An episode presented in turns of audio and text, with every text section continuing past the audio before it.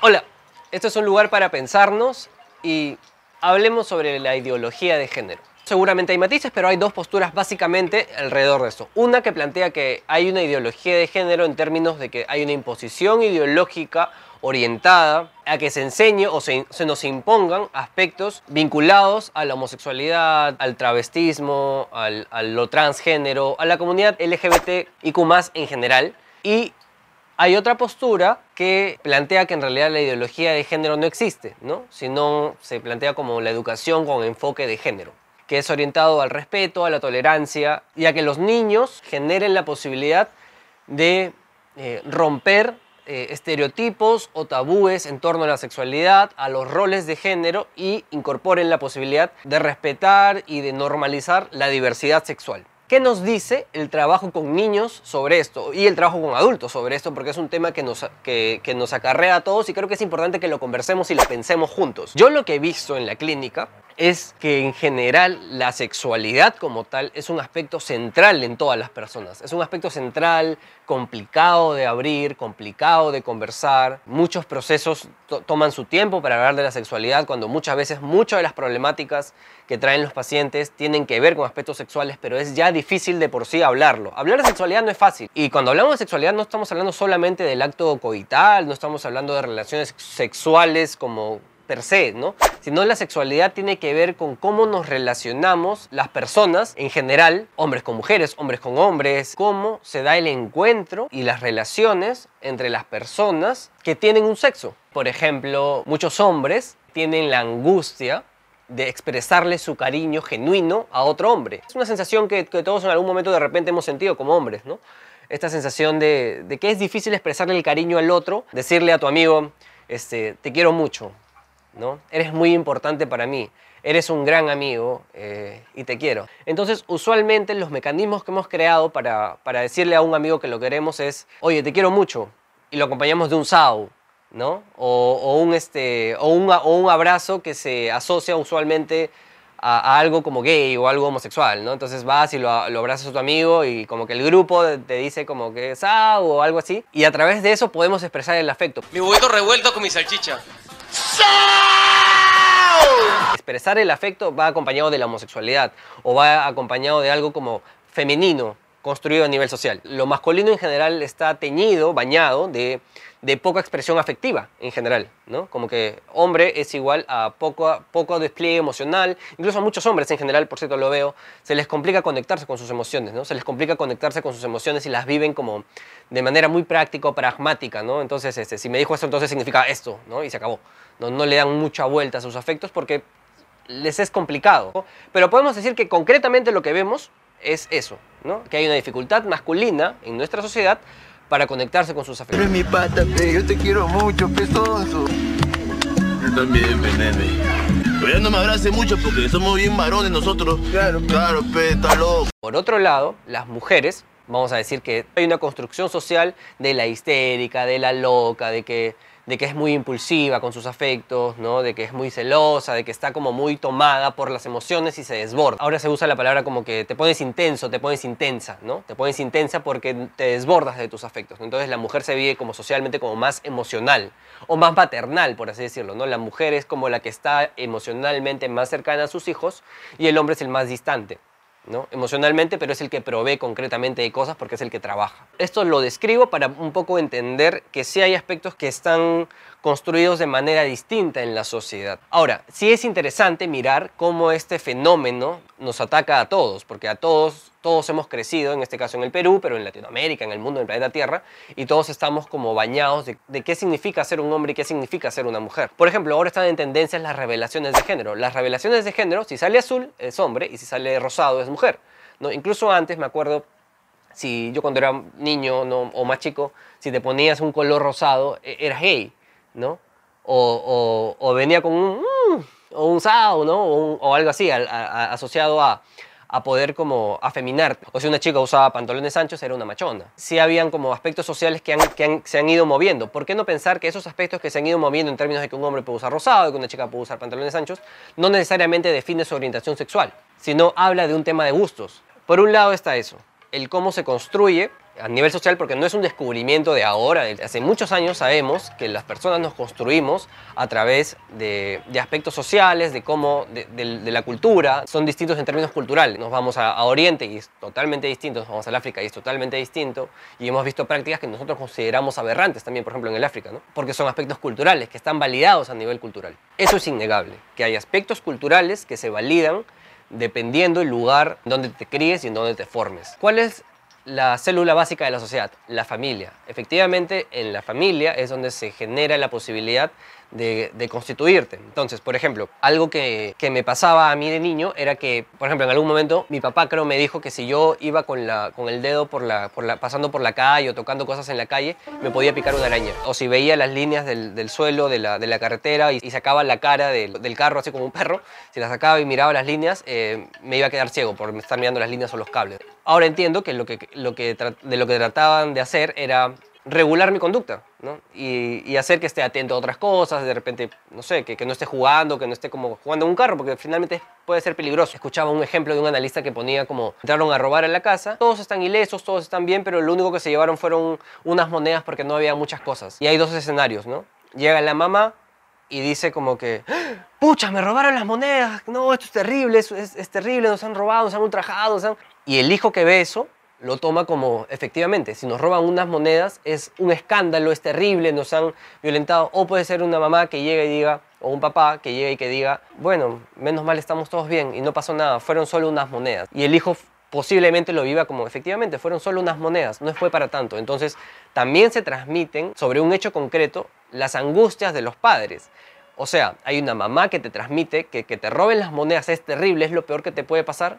Y hay una mamá que te transmite que te roben unas monedas es solo eso, que te robaron unas monedas. No es que uno esté mejor ni que el otro esté peor. Pero sí podemos encontrar que en ese mismo fenómeno las angustias de los padres se transmiten.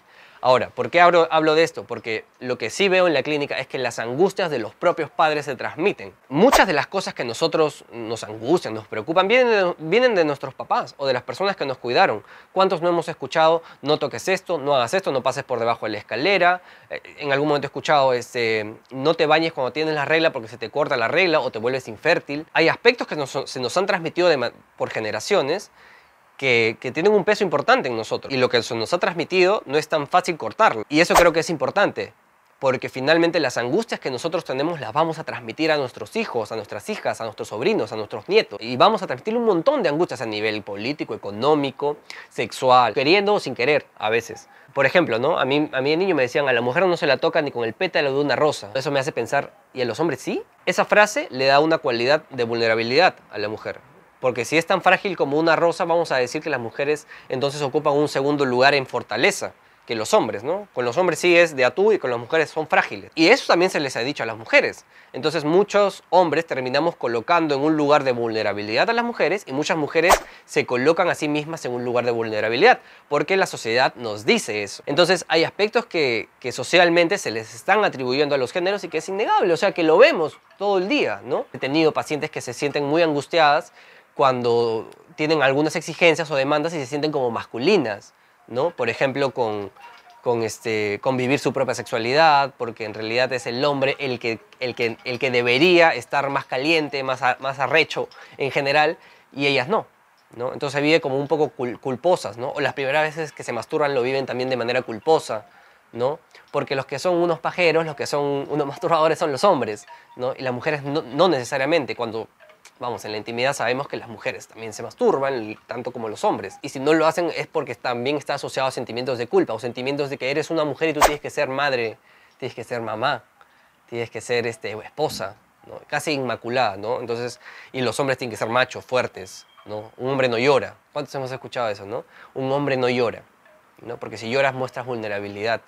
Y la vulnerabilidad muchas veces se vive como, como flaqueza, como debilidad, como una especie de culpa de, de poder mostrarte vulnerable. Es bien complejo este fenómeno porque finalmente estamos construidos así, tanto como hombres como mujeres. Y más allá de avalar una u otra postura, lo que yo veo es que hay mucha violencia de ambas posturas, porque finalmente una dice, no, yo quiero permanecer en esto por, aspectos religiosos, por aspectos de formación, por aspectos de familia, no quiero que a mis hijos se les imponga que, que pueden elegir ser gay, ser lesbianas, eh, ser trans. Y por otro lado es, no, tú tienes que deconstruirte y tú tienes que ya asumir que las cosas son diferentes, que el mundo ha cambiado, que más bien tus hijos pueden ser gays, pueden ser lesbianas, ¿no? Entonces de los dos lados agarran y se tiran flechas y se agarran a balazos y hemos visto un montón de marchas que han terminado en violencia, porque hay un ánimo de defenderse de la violencia, de la discriminación, de, la segmentación con más violencia. Y eso es muy complicado porque la imposición resulta finalmente, me salgo de un lado para irme al otro extremo, ¿no? Y finalmente se construyen los extremismos, ¿no? Es como complicado en esta sociedad incorporar matices en ese sentido. Por ejemplo, lo que pasó con Buzz Lightyear. The Planet puso, es una película con ideología de género y salió una comunidad avalando que, que era una película con ideología de género y que no llevó a sus hijos al cine. ¿Por qué? Porque dos mamás se besaban, se daban un piquito. Y por otro lado salió el otro, el otro lado que era como que, que lamentaban que Cineplanet había asumido esa postura porque finalmente era una manera también de discriminación, como advirtiendo, advirtiendo que iba a ocurrir un beso. Pero es interesante cómo nosotros hemos vivido muchos aspectos a través del humor, del, a través de la televisión, de los medios, en donde hay representaciones homosexuales desde toda la vida, la ha habido todos los que están viendo este video, escuchando el podcast, han visto o conocen a alguien que es homosexual, que es lesbiana. Lo han visto por la calle. Lo interesante es cómo esto se transmite. Vamos a decir, una familia, entre comillas, tradicional, ¿no? Papá, mamá, hijo y ven a dos personas homosexuales en la calle. ¿Cómo se lo transmites? Hay una, hay una posibilidad en donde le dices, mira ese par, casi como, mira ese par de pecadores, o, mira, e-", porque naturalmente te va a preguntar, seguramente, ¿no? Oye, papá, ¿y esos? Y los papás que han visto esto, creo que me darán la razón porque es algo que se ha repetido, que los niños preguntan, no se horrorizan. O sea, los niños usualmente preguntan, ¿no? Y uno es el que le pone el contenido. Uno le dice, no, hijito, no veas eso, ¿no? No, no, este, son raros, no son fallados, ¿no? Esos chicos están medio loquitos, ¿no? Y uno les transmite sus angustias. Entonces el niño, ah, ya, son raros, son fallados, son loquitos. Y uno empieza a transmitirle esas angustias. O sea, en realidad, lo peyorativo de la homosexualidad o esto está asociado a que nosotros transmitimos las angustias a nuestros hijos. Porque concretamente yo que atiendo público, eh, personas LGBT, veo que la única diferencia es su orientación sexual en relación a los heterosexuales. Sufren como, como, como todos, tienen los mismos trabajos, ganan más o menos dinero, eh, o sea, la única diferencia en general es su orientación sexual. Cómo viven su masculinidad o su feminidad. También he escuchado este argumento del yo respeto, pero no avalo el escándalo. Claro, la pregunta es qué es el escándalo, ¿no? O sea, podemos, nadie va censurando eh, cómo los, de, los del Parque Chabuca Granda hacen estos sketches eh, travestidos, en, donde, en donde parodian un hombre, una mujer, pero sí eh, se, censura que dos hombres o dos mujeres vayan de la mano por la calle, ¿no? O sea, es, como, es, es, la sociedad de la hipocresía, ¿no? Estamos en un país religioso, laico, pero el contenido que se ve en la tele, en los medios en general, está muy sexualizado y de manera explícita, ¿no? Hombres, mujeres que este, semidesnudos, que compiten, que, que están ahí, que se exponen relaciones que van y vienen, fugaces, intermitentes. Eso, eso no sería una manera también de sexualizar a los, a los niños, a las niñas. No los estamos sexualizando al decirle a un niño, este, y, campeón, ¿dónde están las flaquitas? Ya tienes novia, seguro, al niño de 5 o 6 años. Le estamos diciendo que una meta en la vida es tener novia y tener varias, porque ese es el ganador. Y tú, este, y a la niña hay que, que aprenda a cocinar. Le estamos valorando a las mujeres, por ejemplo, que cocinen y a los hombres que sean unos conquistadores. Seguramente sin intención de generar machismo, pero eso es el machismo, ¿no? Es atribuirle una posición secundaria a la mujer de manera inconsciente o consciente, pero le estamos atribuyendo eso con estas frases, con esta segmentación. Y lo que enloquece a la sociedad es que por otro lado se vive con mucho rechazo, con mucho odio, cuando se expresa algo, cuando se expresa una voz de protesta de que se pueden sentir oprimidos. Sin duda hay desvanes, sin duda hay protestas desmesuradas, que también vienen con violencia, pero eso no quiere decir que no venga de una causa genuina. Así como también la otra posición también le, cuesta modificar tantos años porque, vamos, es transgeneracional. Esto viene de muchos años atrás, el cómo hemos construido la forma en la que percibimos las familias. Pero claro, si nos ponemos a pensar, hay muchas familias no tradicionales. O sea, no hay papá y mamá, solo hay mamá. Y el tío es el que crió, o ni el tío. Agarran y son un montón de hermanas que crían un montón de hijos. ¿Van a decir que esos niños todos son gays? Porque los criaron mujeres y se afeminaron. Es interesantísimo porque si eso fuese verdad, todos serían heterosexuales. Porque vivimos en una sociedad que avala y, y valora más la heterosexualidad. Sin embargo, no es así. Vemos familias de diversos tipos, diversas organizaciones fuera de, de- lo LGBT, ¿no? Hemos visto madres solteras, hay algunos casos de padres solteros, finalmente crían los abuelos y un poco la familia tradicional no encaja en esos modelos. El trasfondo de esto, seguro hay antropólogos, hay gente que, lo puede explicar, sociólogos, hay un aspecto en donde, en donde la sexualidad, cuando no tiene un fin reproductivo, es aberrante. ¿Qué quiere decir esto? Se vive como aberrante cuando el sexo como tal, ¿no? el encuentro sexual, coital, no tenga un fin reproductivo. O sea, si se juntan dos seres humanos solo por placer, es aberrante.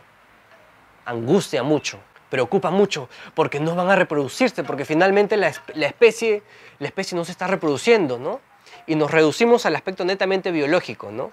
Y, y- y, bueno, lo que nos diferencia de los, de los animales es básicamente lo que llamaríamos las pulsiones, pero en realidad lo de lo que estamos hablando es la conciencia de la existencia y que a partir de eso podemos elegir sobre nosotros y que naturalmente nos orientamos también a nuestras elecciones. ¿O por qué tu color favorito es el rojo o el azul? ¿O por qué naturalmente te gusta más el arroz chaufa que el pollo? ¿Qué pasó? ¿Te lo impusieron? ¿Te daban de, de lactar este, leche con, con salsa criolla? ¿Comías papilla cevichada? No sé. Es tan personal y tan íntima que es violento censurar a alguien porque le guste algo. Pero sí hay mucha angustia. O sea, yo lo que creo que es complicado es que también hay que valorar la, la otra angustia, la angustia de las personas más conservadoras, que les es difícil este tema. Creo que la violencia no es el medio para, para establecer puentes. ¿no? Creo que estab- establecer puentes parte desde la escucha. ¿no? ¿Por qué no pensar que también a la gente le puede, le puede resultar complicado? ¿no? Le puede resultar complejo asumir que le han dicho que la homosexualidad está, ah, está relacionada al SIDA, a las enfermedades, a la sodomía, ¿no? al pecado. Porque también es complicado, porque también está esa postura. ¿no? Eso es lo complejo, eso, es lo complicado de establecer puentes. Y establecer puentes es un trabajo, no solo hablando de este tema, es un trabajo en, en- en general, ¿no? pero, pero como sociedad nos, nos resulta muy complicado y la forma en la que re- reaccionamos es con violencia. ¿no? Un primo me, me preguntaba y conversaba con él hace un tiempo, me preguntaba, oye, este, ¿cómo hago, primo, para... O sea, si yo tuviese mi hija, me decía, ¿no? Y veo, ¿no? Do- dos homosexuales y él, vio que una pareja de homosexuales estaba en la calle y el Seguridad Ciudadana los votó. El Seguridad Ciudadana fue y los votó porque estaban haciendo escándalo. Y él dice que no estaban haciendo nada, estaban conversando y estaban como agarrándose la mano, ¿no? Pero si vemos a una pareja heterosexual pachamanqueándose, agarrando, este, manoseándose en, en el medio del, pa- del pasto, no lo hacemos. Y creo que nos es muy difícil mirar esa angustia esa angustia de ver, por ejemplo, dos hombres así, ¿no? Es importante pensar nuestras propias angustias, pensar por qué nos molesta tanto de repente eso, de, repente pensar de dónde viene también, ¿no? Pensar que no es fácil, ¿no? ¿no? no es fácil para nadie, ¿no? Pensar que de repente desde el otro lado, que si queremos protestar, hay que tratar de pensar en el otro, ¿no? En también ver de dónde viene, cómo se ha criado, recordar cómo uno se ha criado, ¿no? Y que esta palabra de construcción no se use tan a la ligera en términos de vamos a deconstruirnos todos como si eso fuese fácil. Como si eso fuese este, armar y desar- bueno, desarmar algo que tiene tantos años es muy complicado. Y sí abro la posibilidad de pensar que estamos en una sociedad poco tolerante en general. ¿no? Miren la política, miren cómo hemos estado los últimos años. ¿Cuánta gente se ha borrado de WhatsApp, se han peleado por, redes, se han peleado en la vida real, se han dejado de hablar porque gane uno u otro candidato? ¿no? Que todos tienen investigaciones para eso. ¿no? Es como que avalar el, mal, el, mal, menor, ¿no? el mal menor en- entre comillas, en este país, ¿cuántos años llevamos en eso? ¿no? ¿Por qué no pensar que esto también se extrapola a este tipo de cosas? ¿no? Que tienen seguramente un trasfondo religioso, antropológico, social, como decíamos. Y sí, estamos en un país que, que avala muchas conductas machistas, muchas conductas de, de, ejercicios de poder, de violencia, y la naturalizamos concretamente, ¿no? Ni siquiera se trabaja los aspectos con humor, con creatividad, a través del arte, el teatro, la música. No, es como concretamente. Llega la otra vez, veía, una señora llegaba a denunciar y lo que se preguntaba era, ¿pero usted qué ha hecho? ¿no? O la otra que sufrió un abuso sexual y, porque, y uno de los argumentos era el calzón rojo, que el calzón rojo en realidad era una manera de seducir. ¿En qué planeta estamos? E- Es un problema amplio y complejo que nos enfrenta con nuestros propios fantasmas, que nos dificulta ver de dónde viene el otro, que nos dificulta darle lugar al otro y por qué piensa como piensa, de pronto nos olvidamos que hemos visto en caricaturas, en, novelas, en películas, siempre, en la vida real. El arte no es más que la manifestación de fenómenos de la vida real. Y el trabajo de los padres es ayudar a sus hijos a ser mejores que ellos y a tratar de que vivan con menos angustias que ellos.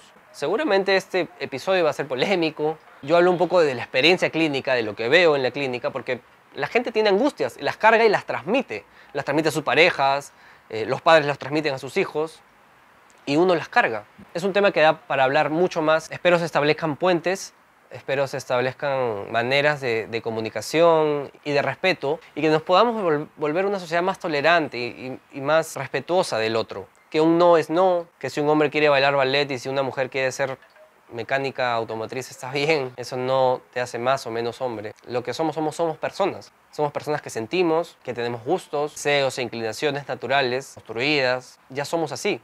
Y así como nosotros las tenemos, el resto también las tiene.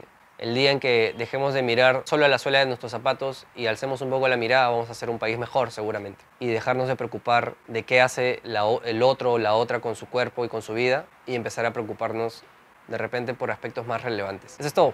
Ya nos vemos.